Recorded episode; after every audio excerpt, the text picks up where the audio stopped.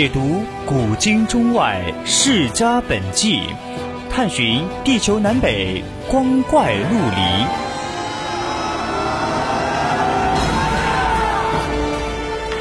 拨开历史迷雾，挖掘未解之谜。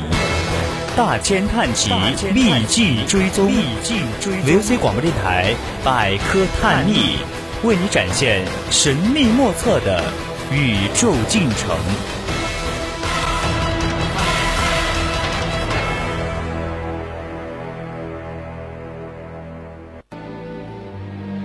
以纪实的手法讲述大千世界无尽魅力情怀，以科学的态度探寻当今全球诸多神奇秘境。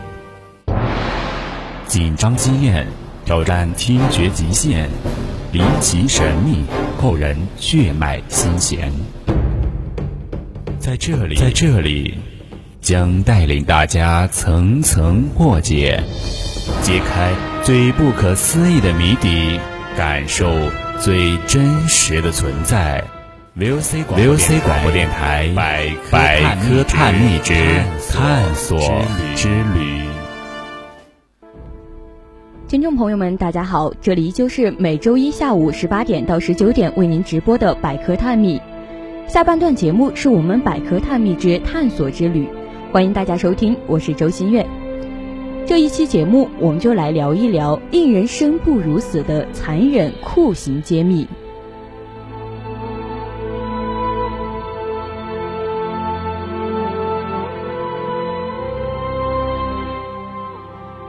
起酷刑，大家可能会想到满清十大酷刑，但具体是哪十个，又没有人能够完整的说出来。探索之旅，接下来为大家详细的介绍一下满清十大酷刑以及其他一些刑罚的具体实施方式以及残忍程度。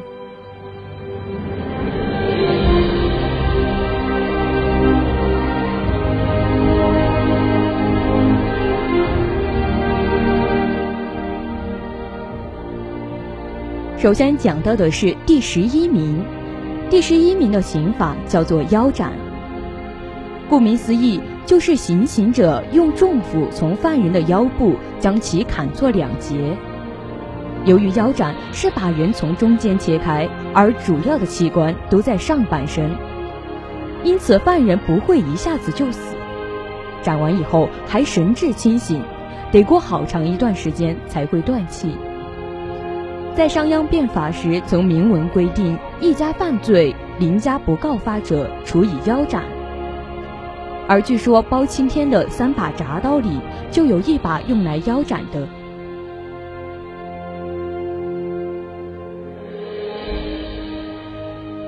第十名被称为骑木驴，是古代专治惩罚那些勾结奸夫谋害亲夫的女人所用的酷刑。据《二十四史演义》说，明末的骑木驴是这样的。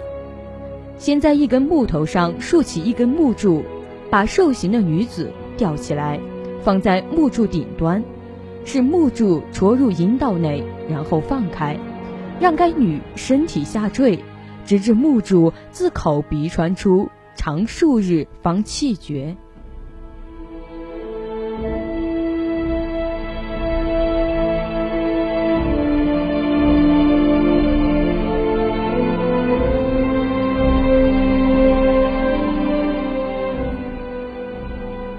第十名就是大家所常见的绞刑，在我们看到的古代的电视剧里面，经常会有这个刑罚。虽然说绞刑至今仍被法国外籍军团沿用，但是其实风靡一时的绞刑，现在在任何一个国家都是不合法的。其实绞刑就是勒住脖子让人窒息而死，它也可以用来勒断人的脖子。绞刑曾经一度在西班牙被使用，直到一九七八年西班牙废除了死刑之后，绞刑在西班牙变得不合法。绞刑通常是犯人被困在椅子上，然后执行者拿一根金属条绕在犯人脖子上，慢慢的勒紧，直至犯人死亡。在一些地方的绞刑里，通常还会有金属条上装上一颗钉子，这样勒住犯人脖子的时候，那颗钉子就能插入犯人的脊椎。犯人在执行绞刑的过程中，可能会因为极度的痛苦抽搐，直至死亡。所有绞刑中最极端的版本，就是西班牙加泰尼罗亚人所使用的。而绞刑的最后一次使用是在1977年。安道尔是世界上最后一个被废除绞刑的国家。他在一九九零年正式废除绞刑，而据印度作家，同时也是法律专家说，其实绞刑在印印度仍然非常普遍。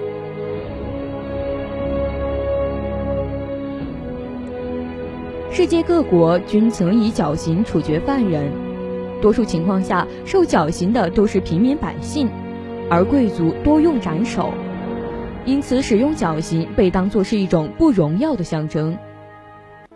至于参加第二次世界大战的战犯，很多都以绞刑处死，是由于他们罪大恶极，令人发指。在中国历史上，绞刑通常不是最低级的死刑，正相反的是，皇族高官为保全保全师，通常会要求自缢赐死，或者绞刑处死，而不是导致。身首异处的斩首，现在多用枪决。英国曾以问调作为其车列的第一步，而犯人不会在此阶段中死去。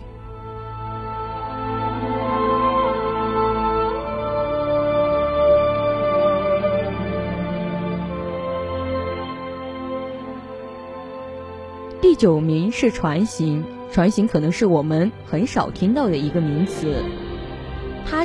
船刑是古代波斯的一种酷刑，它旨在把人慢慢折磨而死。在船刑中，犯人的背会和船绑在一起，双手和双脚还有头都会腾空。犯犯人行刑前会被要求喝下牛奶和蜂蜜，然后被送到一级的高发地区。接着，犯人的身上也会被涂满蜂蜜和牛奶。这样就能吸引昆虫爬到他身上来。接着，犯人要在不流动的池塘上漂浮着，接受太阳的曝晒。此时，毫无反抗能力的犯人只能任由自己的排泄物堆积在船上，这样越来越多的昆虫就会爬到他的身上。这些昆虫会吃他的肉，吸他的血。每天，犯人都会被重新喂食、涂抹蜂蜜、换牛奶，这样就可以保证犯人不是死于脱水和饥饿，而是慢慢的被折折磨死的。但是，一般性的犯人大多数还是会死于饥饿、脱水和休克性败血症。一般在执行船刑几天后，犯人就会精神错乱。船刑是非常痛苦、羞耻而又折磨人的。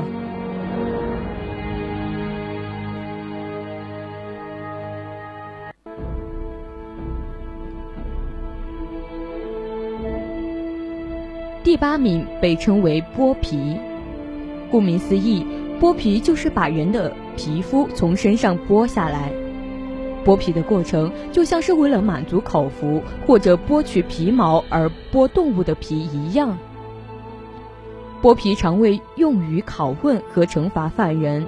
通过犯人被剥了多少皮，我们可以知道这个人是在被拷问还是执行死刑。剥皮是古代的一种刑罚，亚述人和明朝人曾经使用过这种刑罚。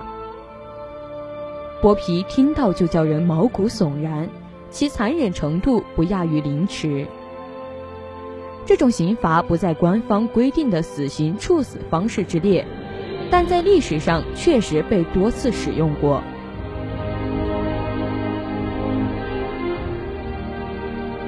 建筑史籍记载，剥的时候由脊椎下刀，一刀把背部皮肤分为两半，慢慢用刀分开皮肤跟肌肉。像蝴蝶展翅一样的撕开，最难的是胖子，因为皮肤和肌肉之间还有一堆脂肪，不好分开。还有另外一种剥剥皮方法，可信度未知。方法是把人埋在土里，只露出一颗脑袋，用头顶用刀割一个十字，把头皮拉开，向里面灌水银。由于水银比重很重，会把肌肉跟皮肤拉扯开来。埋在土里的人会痛得不停的扭动，又无法挣脱，最后身体从光溜溜的爬出来，只剩下一张皮留在土里。而被剥下来的皮会制成两面鼓，挂在衙门的门口，以示召见。最早的剥皮是死后才剥，后来才发展成为活剥。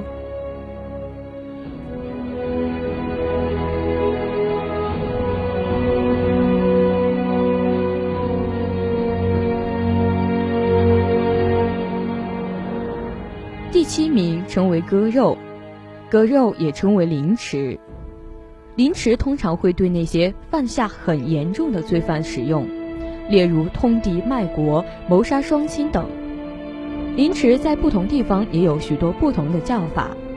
凌迟其实就是中国公元九百年开始使用的一种刑罚，直到一九零五年才被废除。通常犯人会被绑在公共场所的柱子上，然后犯人身上的肉会被一片一片的割下来。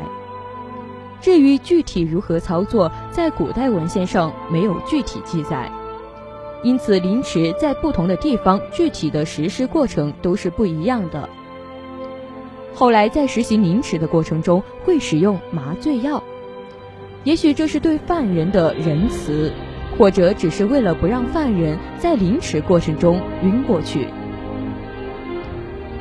凌迟主要是在三个方面惩罚犯人：首先是对犯人的心理羞辱，因为需要被展示在公共场所；再来是对病人身体上的折磨；最后是对病人死死后的羞辱。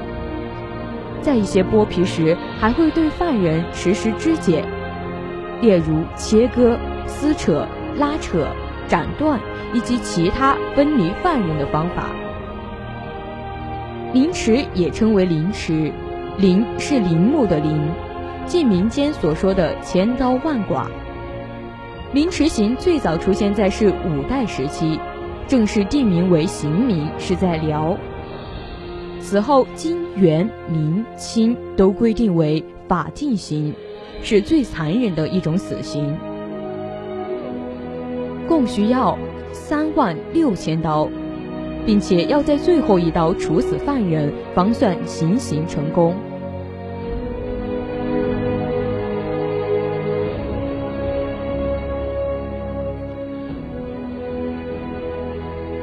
据说发展到后来，每次凌迟都要都要有两个人执行，从脚开始割，一共要割一千刀。也就是要割下一千片肉才准犯人断气，从而发展成为死刑的艺术。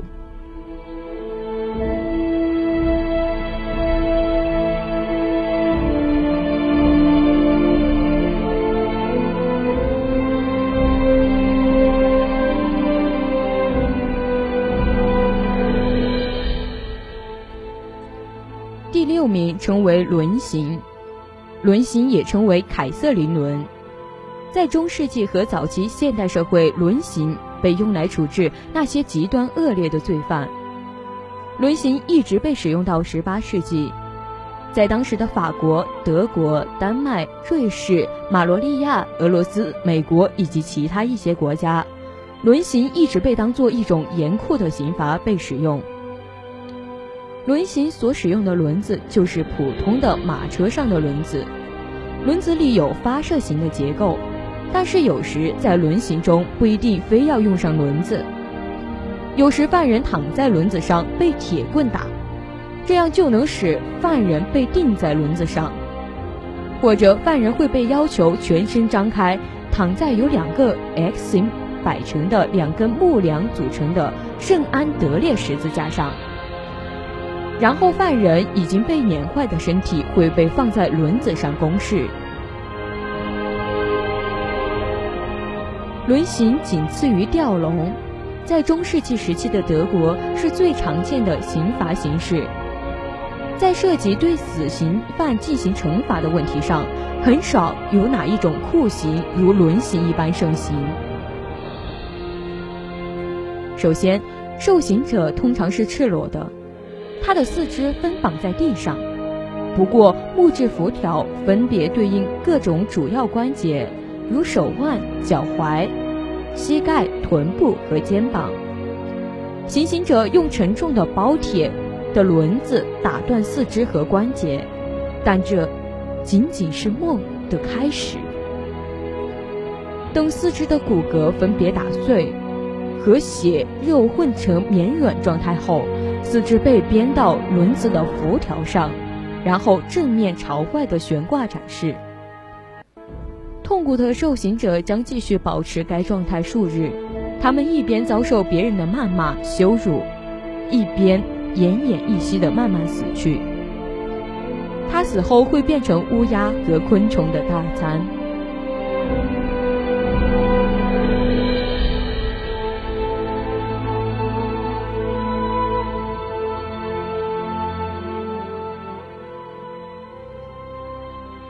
排在第五名的刑罚被称作铜牛，铜牛亦称为西西里牛，是一种发明于古希腊的刑罚手段。雅典一个名叫 Paris 的黄铜发明者，向西西里的阿拉克斯加斯的帝王许诺说，他发明了一种新的刑罚手段。他首先完全使用黄铜铸造一头牛的模型。牛的身体里是中空的，牛的身上还开了一扇小门。犯人被关在牛的身体里，然后牛身体下面烧火，火逐渐把黄铜制成的牛烧得通红，把犯人活活给煮熟。因为铜牛结构特殊，因此烟会像香薰一样的冒出来。在牛的头部装有由管子和塞子组成的结构。这个结构可以使犯人在牛身体里大叫的声音听起来就像一头愤怒的牛发出来的声音一样。甚至有传言说，当牛的身体打开的时候，犯人的遗体被取出来，会有部分没有烧掉的骨头，而这些骨头看起来就像珠宝一样。这些骨头将会被用来做手铐。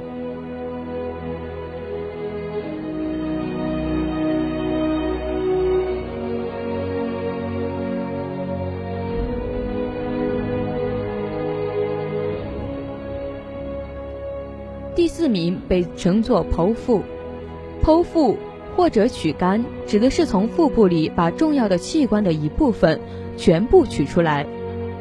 作为死刑的一种，这种惩罚必然是毁灭性的。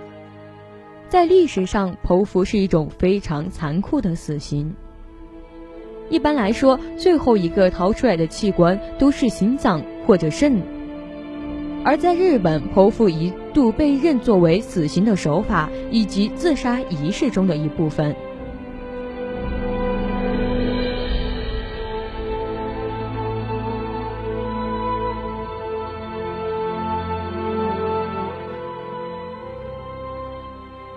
第三名称作烹煮，受烹煮的人会被放在一个很大的缸里。在三千年前的俄罗斯和欧洲地区，烹煮首次被使用。在那些地方的烹煮刑罚中，他们会使用油、酸性物质、水，这种过程是非常缓慢而又痛苦的。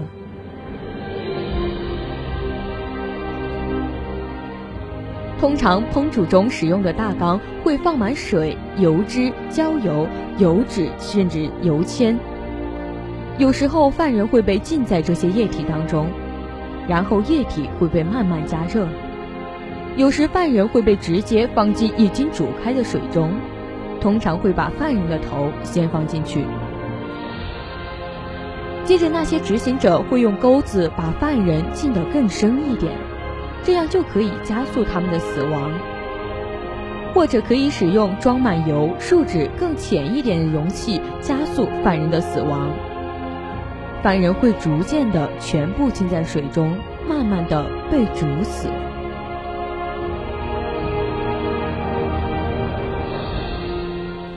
据历史记载，周的始祖西伯被囚禁于酒的时候，西伯的儿子伯邑考在殷都做人质，为纣王当车夫。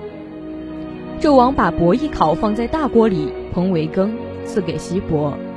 西伯不知道是人肉羹，就把它给吃了。纣王得意地对别人说：“谁说西伯是圣人？他吃了自己儿子的肉羹还不知道呢。”这也是古代烹饪的最早事例。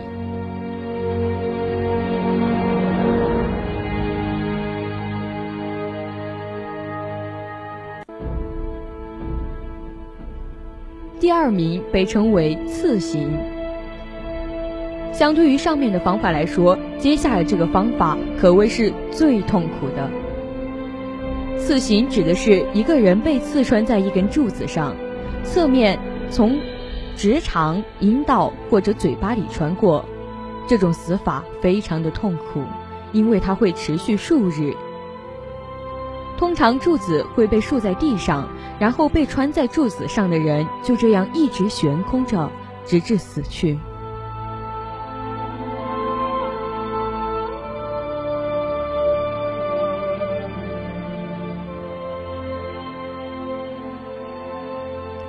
有些时候，把桩子插在地上，是为了不让犯人立即死去。同时，桩子又可以堵住病人的伤口，防止血流出来。在示众之后，犯人会被钝器从会阴和直肠穿入，钝器会把犯人的器官挤到一边，这样能够防止他立即就死。然后，钝器会从胸腔穿出来。然后穿入身体的顶部，这样就能防止犯人从柱子上掉下来。犯人通常就会一直被拴在柱子上，直到由于自身的重力和针扎而慢慢落到地上。曾经使用过这种方法的帝国有亚述帝国、希腊帝国和罗马帝国。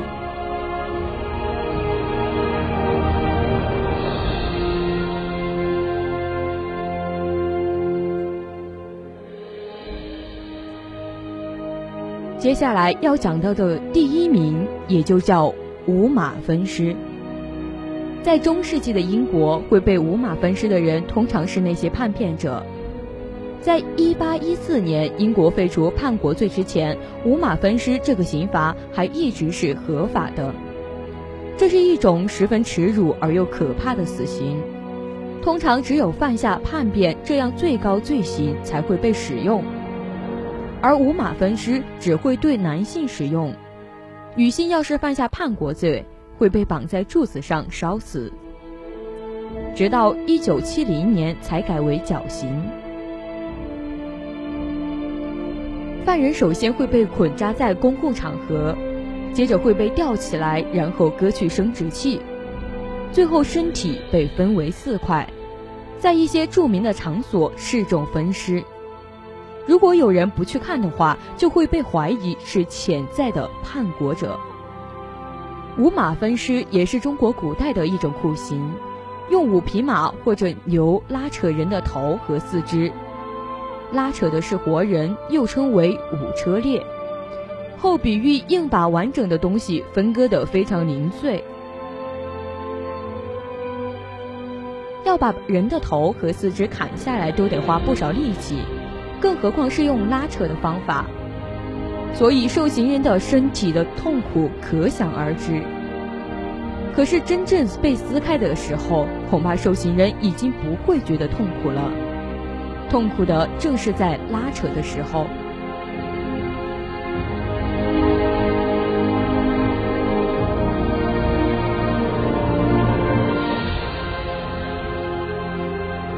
完以数以上这些刑罚，不得不感慨，古人真的是把刑罚当做艺术来对待。还好我们生在一个新的时代，我们每个人都有自己的人权，不会体验到这种残忍的刑罚。